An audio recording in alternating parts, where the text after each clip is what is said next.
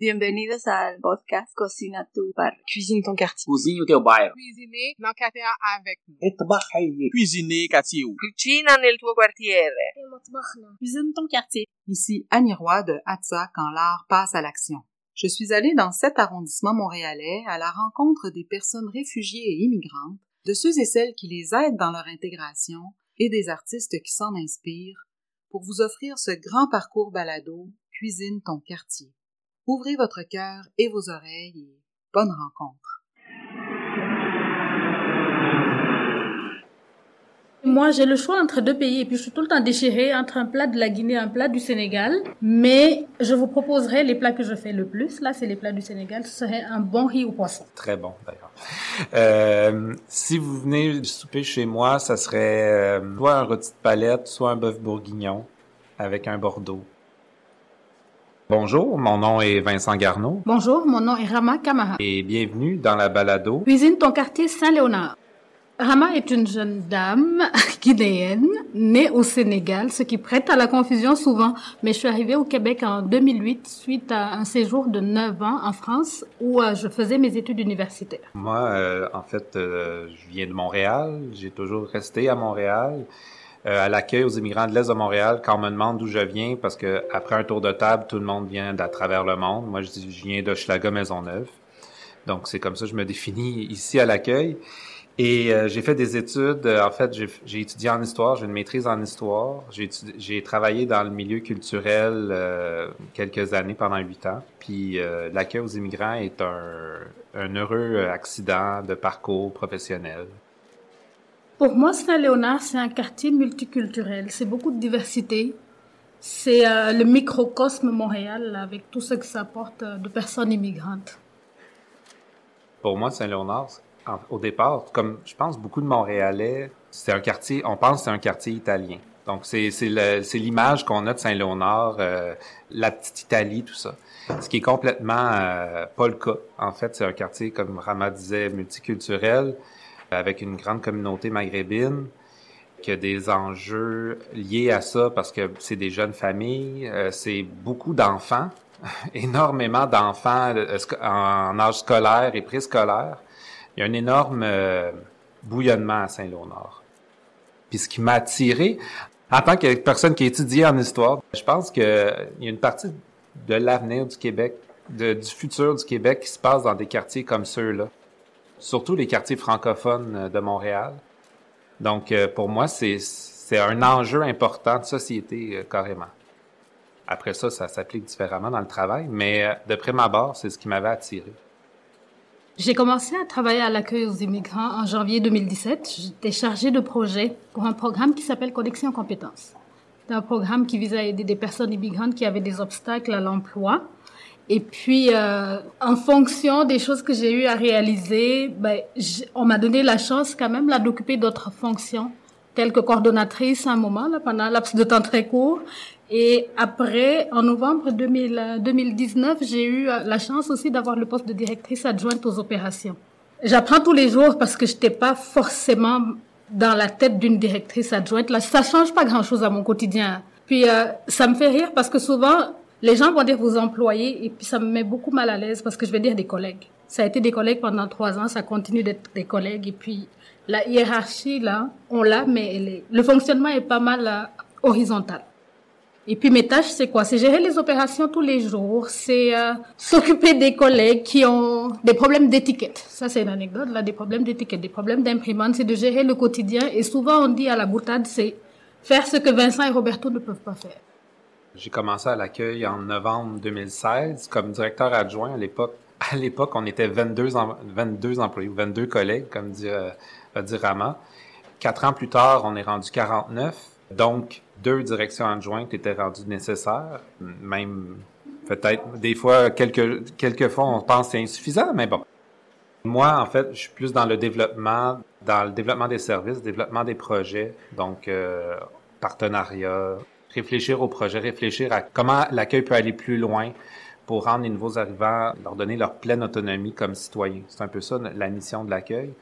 Donc, avec notre planification stratégique, on essaie toujours d'aller plus loin, de peaufiner Là, on est dans une étape de peaufinage parce qu'on a quand même euh, grandi très rapidement. Puis là, on, on veut euh, solidifier les bases, là, si on veut, de ce qu'on a construit.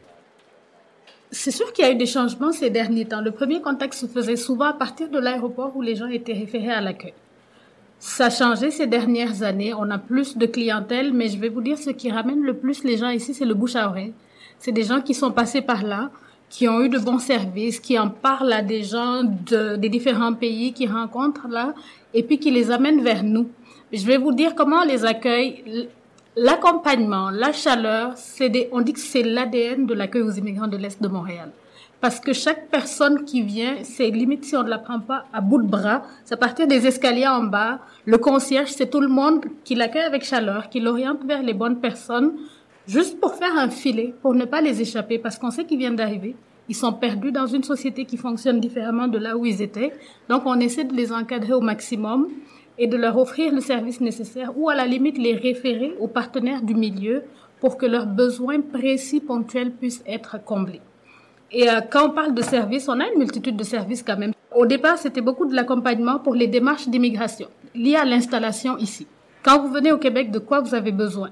Dans notre optique de développement, on pense à tous les besoins connexes d'une personne immigrante qui vient d'arriver. Au-delà des démarches de la RAMQ, par exemple, il y a peut-être la méconnaissance du système scolaire québécois. Donc, on a développé des projets parallèles à notre mission de base pour pouvoir répondre à ces besoins. On accompagne les familles maintenant au bureau des communautés culturelles parce que c'est là-bas que les inscriptions des enfants se passent. On aide les demandeurs d'asile dans le cadre de la recherche de logement, dans l'obtention du permis de travail. On les aide à remplir les formulaires d'allocation. C'est beaucoup de démarches administratives. Les gens sont perdus. Même quand on est éduqué, on est perdu. Parce que c'est des processus qu'on ne connaissait pas dans nos pays. Et là, on les prend à bout de bras. Et puis, on gravit les escaliers tranquillement avec eux. On les suit dans leur parcours d'immigration pour qu'au moins leur processus d'accueil, installation, intégration se passe bien, mais qu'ils connaissent aussi les valeurs de la société québécoise. On crée cette ouverture, on fait des ponts entre les usagers qui sont là, la société d'accueil, d'où le projet de jumelage linguistique aussi qu'on a développé. Le projet de jumelage linguistique, c'est un bel exemple de projet qui a commencé avec une subvention ponctuelle puis qui s'est pérennisé par la suite parce que ça, ça rejoignait tellement plusieurs aspects par rapport euh, aux besoins des nouveaux arrivants. Parce que ce qu'on a remarqué surtout dans n'importe quel atelier, il y a toujours besoin de ce, comme du filet que Rama euh, parlait.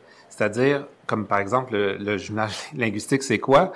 C'est une conférence sur une thématique de la société d'accueil ou sur une thématique qui pourrait intéresser les nouveaux arrivants, suivie d'une discussion sur cette thématique-là en sous-groupe avec des mentors issus de la société d'accueil.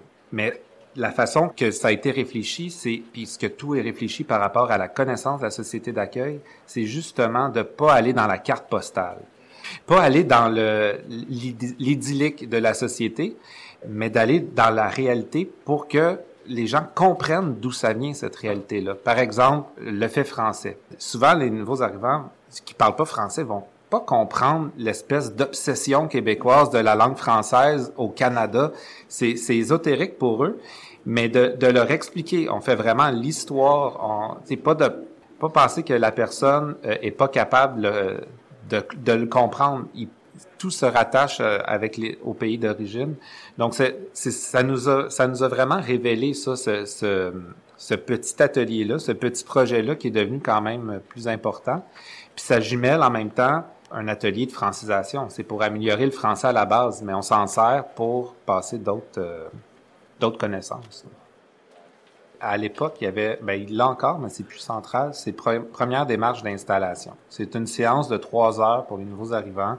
Ça fait le, un panorama de la société euh, avec euh, les différents systèmes, tout ça.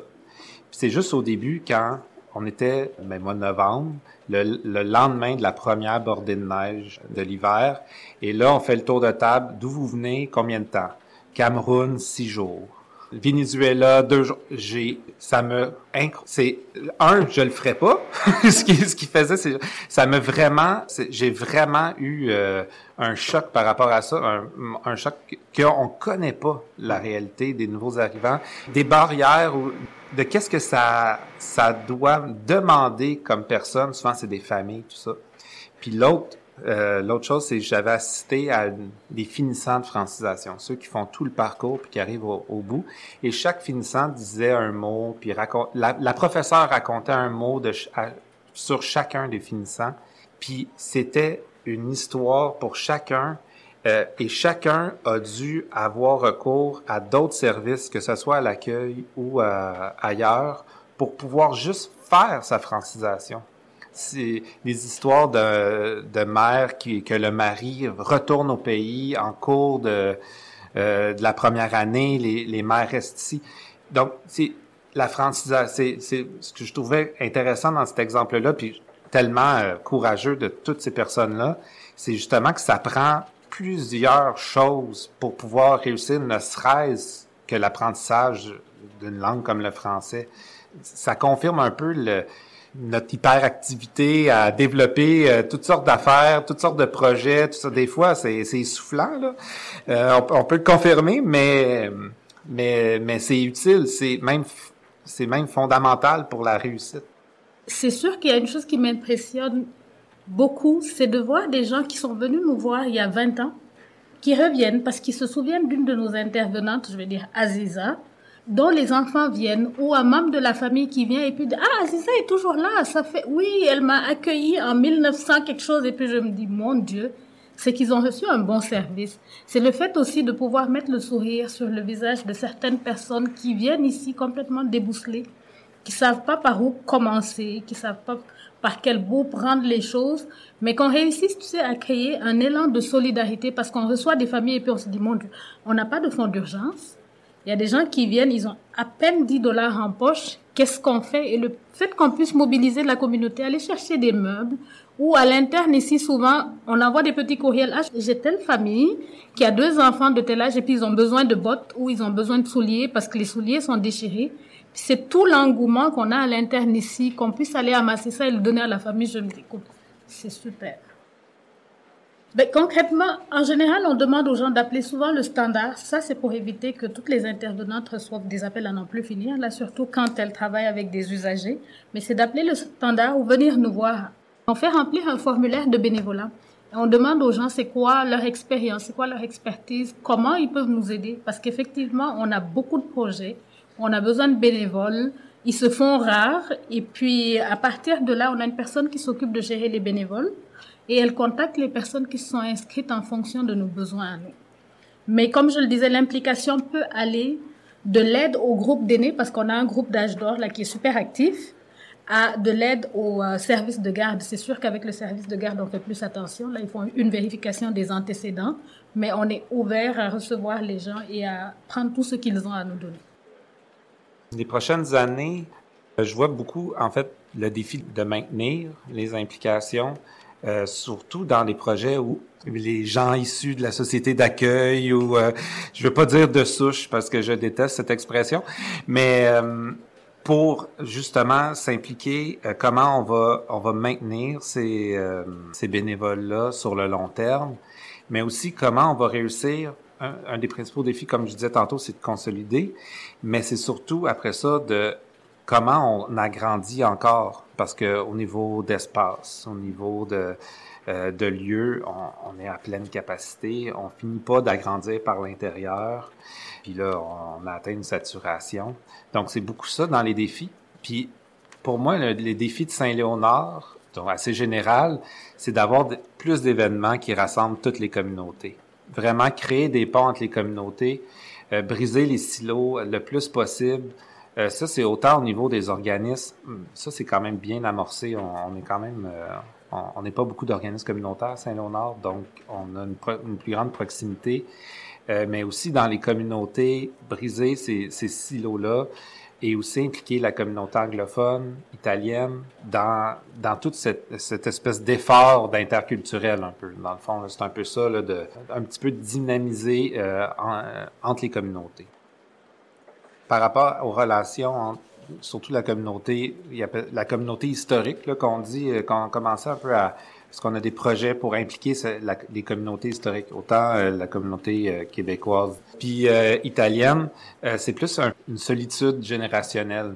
C'est, je pense qu'il y a vraiment une question de génération. On a plus, la communauté italienne est plus euh, vieillissante, âgée, et on est vraiment plus âgé et les communautés où c'est beaucoup plus la famille, des familles nombreuses, des familles euh, qui commencent à avoir des adolescents plus nombreux. On a l'école secondaire à Saint-Léonard, c'est une des c'est une des plus grandes écoles au Québec, c'est 3000 étudiants. Donc c'est énormément d'adolescents. Donc tout ça crée ces frictions là, mais je pense pas que c'est une question d'origine tant que ça. Mon premier emploi a été à Saint-Léonard.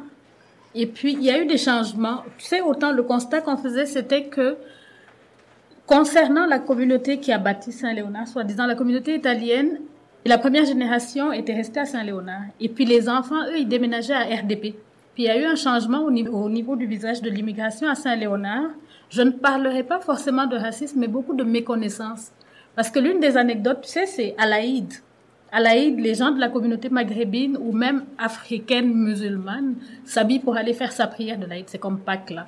Et puis j'entendais les commentaires. Je me demande pourquoi les gens sont habillés en pyjama. mais non, c'est ou en robe. Ok, non, c'est pas une robe. Là, c'est une tenue traditionnelle qu'ils portent. Mais je pense que c'est le fait de ne pas aller vers les autres, de poser les questions. Ah waouh, il est beau ton vêtement. Tu sais, c'est quoi? Qu'est-ce que ça représente? Est-ce que c'est un pyjama? Je pense que les gens ont peur de faire le petit pas, d'aller poser la question pour ne pas se faire taxer non plus de raciste là ou de, de quelqu'un qui n'a pas beaucoup de connaissances générales. C'est sûr qu'il y a des frictions. Quand on est immigrant, on a souvent tendance à se raccrocher à notre culture, ce qu'on a laissé chez nous. Et moi, tranche de vie, je te dis honnêtement, je pense que je suis devenue encore plus conservatrice de ce que j'ai amené ici que les gens qui sont chez moi. Peut-être que c'est l'immigration qui l'exacerbe. Et puis c'est ça aussi, les gens, ok, ils veulent tous les privilèges, les avantages de la société d'accueil, mais ils veulent pas perdre ce qu'ils ont aussi. Et le fait que quelqu'un vienne entrer dans ta bulle un peu, tu dis, ok, est-ce que c'est de l'intrusion? Est-ce qu'ils essaient de m'assimiler? Qu'est-ce qu'il y a? Nos enfants vont changer, ils ne nous ressemblent pas, mais pourquoi? Puis, en travaillant les projets, en faisant les ponts, je pense qu'on peut arriver à quelque chose. Les activités qu'on a déjà faites euh, au parc euh, Wilfrid Bastien, où on a un beau mélange de toutes les communautés de Saint-Léonard, sont des activités, je pense qu'il faut qu'on continue. La discrimination au niveau du logement, je pense à l'étendue du territoire. Là, c'est la même chose en France où j'ai vécu. C'est la même chose dans plein de pays. Ça change pas beaucoup, mais je pense que ce qui manque, c'est la connaissance de l'autre. C'est d'aller vers l'autre. Moi, je suis tout à fait d'accord. Je pense que ce travail-là, c'est un travail sans fin parce qu'il est toujours à recommencer, il est toujours à peaufiner, il est toujours à, il faut toujours aller plus loin par rapport à ça. Puis tantôt, je disais, tu sais, il y a un défi de ces quartiers-là pour la, c'est le futur. C'est, à, Saint-Léonard, c'est 93% des enfants qui sont de première ou deuxième génération d'immigration. Donc, c'est un fait, c'est une réalité et il faut que les familles, mais aussi les enfants, puissent trouver leur compte dans cette dans la société québécoise et pas euh, être euh, pas chez soi chez euh, au Québec, pas chez soi dans le pays des parents, d'origine des parents parce que c'est pas du tout leur réalité ou avoir une culture euh, états-unienne ou française selon euh, les, les, médias qui sont euh, qui sont écoutés. Mais c'est à mais ça, c'est le travail de la société d'accueil de le faire. C'est oui, il y a un échange, mais celui qui fait le premier pas, c'est la société d'accueil. C'est nous qui recevons. Donc, c'est à nous de d'initier un peu la roue du dialogue, puis de l'interculturel, puis de de, l'échange comme ça. Puis, mais pour ça, il faut savoir écouter aussi. Sais, de part et d'autre. Mais des fois, on, est prompt à, dire comment on est, c'est bien, mais il faut savoir aussi la personne devant soi, c'est quoi son bagage, c'est comment elle est, parce que elle peut pas, une personne ne peut pas changer du jour au lendemain. Tu peux pas effacer 30 ans de ta vie de ton pays d'origine, c'est impossible. Donc c'est complexe, ça prend du temps, c'est du long terme, donc il faut toujours frapper sur le même clou. Ce que j'aurais à dire aux Québécois, ben bon, aux Québécois, c'est assez large, là, on s'entend, mais je crois que c'est, c'est simplement d'être curieux, d'être, d'avoir une curiosité intellectuelle, d'aller au-delà du, euh, du, titre euh, de l'article ou au-delà du de, de cette crainte-là. C'est sûr qu'au départ, c'est ça peut être ça peut être difficile, surtout dans des endroits où il n'y a pas d'immigration. Donc, c'est, simplement un, il y a une distance qui est créée mais que, comme quelqu'un qui a étudié en histoire, c'est l'histoire du Québec. C'est l'histoire du Québec a été ça, de, de, de vague d'immigration en vague d'immigration. Et on a toujours, comme société, réussi à, à, aller au-delà de, de, de, cette pluralité-là. Euh, la différence en ce moment, c'est qu'on en est conscient, j'ai l'impression. On a plus une conscience générale de cette pluralité, on la nomme. Euh, donc, c'est sûr que ça, ça crée, euh, c'est peut-être là que ça crée les, les, appréhensions, mais aller dans les événements publics, euh, aller dans les powwows, aller dans... Il y a, il y a plein de moments qui peuvent créer ça, puis c'est les contacts. C'est vraiment le contact humain qui change pour moi sur le long terme. Un gros merci pour votre écoute. Je vous conseille de ne pas hésiter à venir nous voir. Accueil aux immigrants de l'Est de Montréal. Il y a immigrants dans le mot, mais on accueille tout le monde. Allez au-delà du faciès. Venez nous voir. N'hésitez pas, impliquez-vous parce qu'on a besoin de vous. Et si je devais dire quelque chose, écoute, de positif pour l'avenir, mon souhait là, c'est que quand on regarde quelqu'un, c'est de ne pas voir la couleur de sa peau, c'est de voir l'humain. Parce que quand on enlève la couleur de la peau, quand on enlève les accents, on est tous pareils.